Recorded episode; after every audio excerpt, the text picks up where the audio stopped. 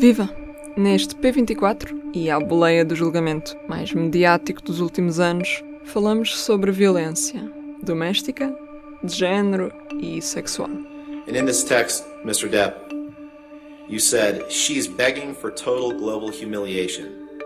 She's gonna get it. Ela está a implorar por uma humilhação completa à escala global. E vai tê-la. É um SMS escrito pelo ator Johnny Depp em 2016, referindo-se à ex-mulher, Amber Heard. Foi um dos imensos factos apresentados durante o julgamento que resulta de uma queixa por difamação apresentada por Depp.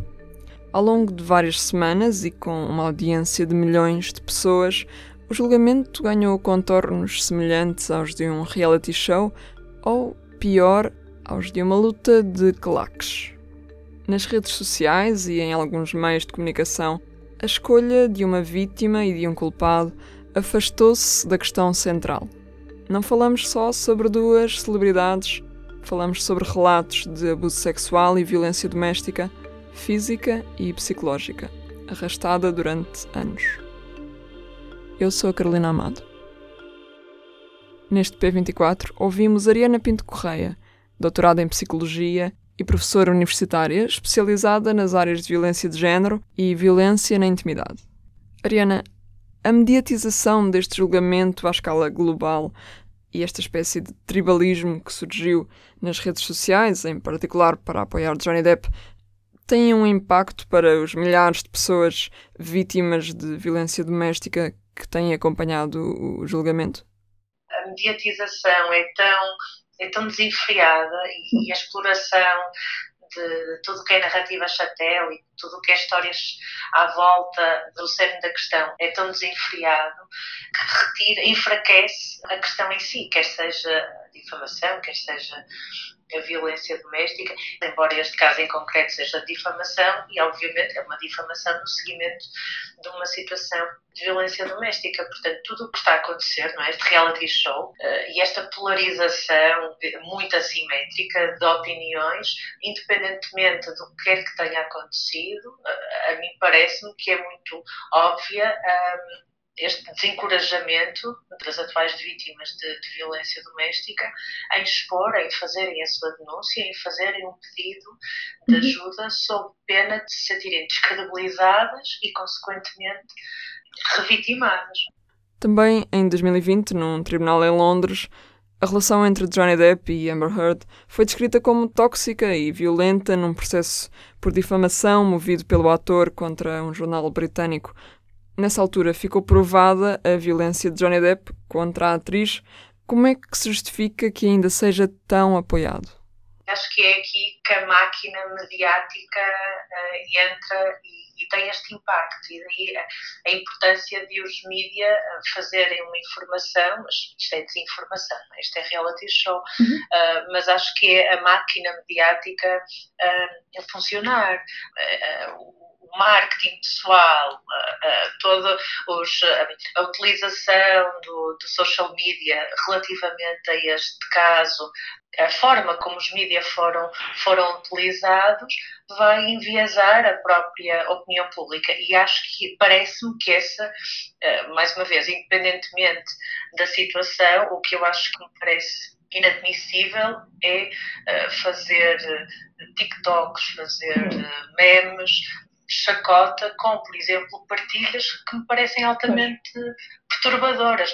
Independentemente do que é que tenha acontecido, o princípio está errado, não é? Eh, fazer chacota com uma situação daquelas é totalmente perverso. E acho que as pessoas, eh, depois também há esta questão, como são figuras públicas e há uhum. este distanciamento, as pessoas parece que embrutecem, não é? Portanto, eh, e esta polarização tem muito que ver com este embrutecimento. Portanto, eu se estou de um lado, vou ser, se eu estou a defender uma das partes, vou ser totalmente eh, fria e, este, e vou exercer esta minha cegueira relativamente ao outro lado. E, e parece-me totalmente não só errado, como contraproducente, porque efetivamente são histórias que poderiam acontecer e acontecem todos os dias com tantas pessoas anónimas e, e, a forma como se mediatiza deveria ser o exemplo do que realmente devia acontecer, sobretudo nestes circuitos de poder. E o que percebemos é que é exatamente o oposto disto, não é? É este reality show em que não se aprende absolutamente nada além de sensacionalismo puro. Que se romantiza as relações, um, fazem-se memes de expressões faciais, um, fazem-se trocadilhos. Parece-me que é tudo menos sobre violência doméstica, não é? É, um concurso de popularidade sobretudo a forma como tão facilmente é desviado o assunto do ónus da questão. Isto também pode acontecer numa perspectiva mais não é, das pessoas anónimas. E vemos isso também, como muitas vezes são mediatizadas determinadas situações relativamente a pessoas anónimas, em que é explorada, por exemplo, a situação de uma alegada traição, ou, por exemplo, quando a mulher não cumpre determinados uh, requisitos de acordo com estes padrões de género muito rígidos, e de repente um, a construção da narrativa é em volta dessa, desses acessórios, em vez de ser relativamente à violência doméstica. É claro que quando isto acontece num circuito de poder, não é? De, é mais do que figuras públicas, são celebridades, é tudo isto numa escala com o impacto que tem, não é? A opinião pública sobre este caso tem sido muito polarizada. Um, em defesa de Amber Heard ou em grande maioria em defesa de Johnny Depp, porque é que parece que não sabemos ou não conseguimos conceber que existam duas vítimas. Podem existir duas vítimas neste caso as opiniões sociais são sempre subjetivas, mas são sempre construídas sobre algo, sobre algo que nos dão.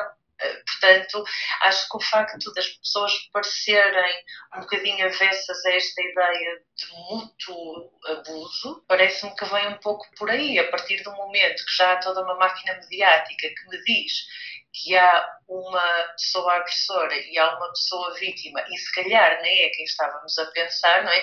Este volte-face é, é sumarento.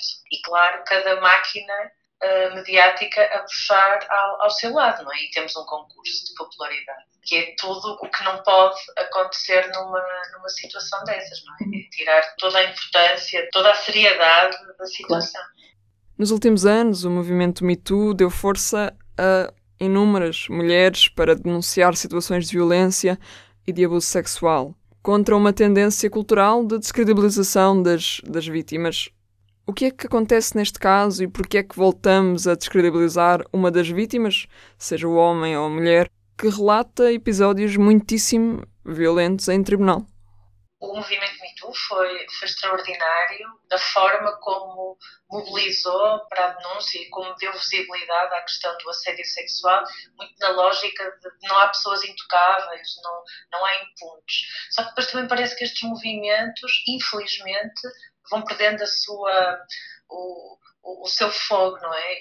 Por exemplo, no movimento Me Too houve algumas pessoas um, que foram descredibilizadas, pessoas que deram voz ao movimento e que foram descredibilizadas no seguimento de algumas outras situações, algumas situações que até já foram há muito, há muito tempo, mas sendo descredibilizadas, o, o o próprio movimento que a elas lhes é, é, associado é também desvalorizado. E depois chegamos a este ponto que estas situações, estes movimentos tornam-se cíclicos, não é? E agora esse fogo do, do Me Too, não é? Que, que havia este empoderamento coletivo, parece que está um bocadinho a desvanecer.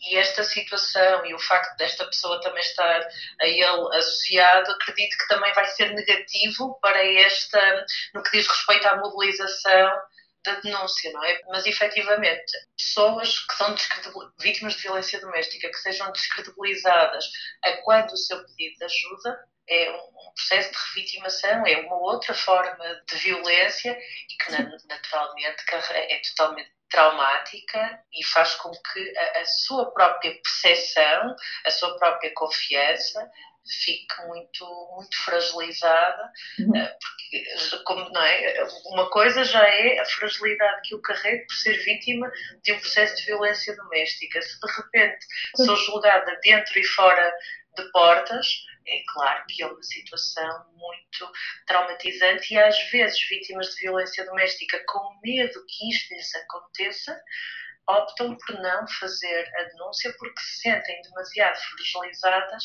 para lidarem sequer com esta hipótese. Uhum. Mas temos, existe sempre esta tendência, não é? E aqui os, os mídia e, e, sobretudo, o social media tem muito este, tem este poder incrível de dar voz obviamente, a todas as pessoas, mas há aqui um palco para esta descredibilização. E isto é, é que é verdadeiramente perigoso, não é? É exatamente como como o que estávamos a falar há pouco, independentemente do que é que tenha acontecido, o próprio princípio de eu estar a gozar com alguém que me está a fazer relatos uh, absolutamente perturbadores de, de formas de, de, violência física e sexual e psicológica, só o facto de, não é, é, é desumanizar. Uh, a pessoa. Uh, e depois o que é que aconteceu será uh, provado ou não no, no tribunal, mas não podemos embrutecer desta forma. E ao embrutecer com figuras públicas, depois a probabilidade deste embrutecimento ser estendido a casos da nossa praça é muito grande, porque fazemos esta associação, não é? Há o perfil uhum. da vítima, há o perfil da situação de violência doméstica, da pessoa agressora, e o que fica nesta memória coletiva é que há pessoas que se põem a jeito, uhum. há pessoas que não são o que parecem, não é? Portanto, há aqui uma data de nuances que é isto que fica na memória coletiva e, e de repente o que é a violência doméstica, porque é que ela acontece, uh, quais são as, as, suas dinâmicas, tudo isto nos passa por entre os dedos. E é muito frustrante quem trabalha nestas áreas e quem sofre, literalmente, com a violência doméstica, perceber que só se está a criar ruído. É, é muito frustrante. Obrigada, Ariana. Deixamos à justiça o que é da justiça. O desfecho do julgamento deverá ser conhecido ainda esta semana. Do P24 é tudo, por hoje. Eu sou a Carolina Amado e este P24 teve edição de Aline Flor. Até amanhã. O público fica no ouvido.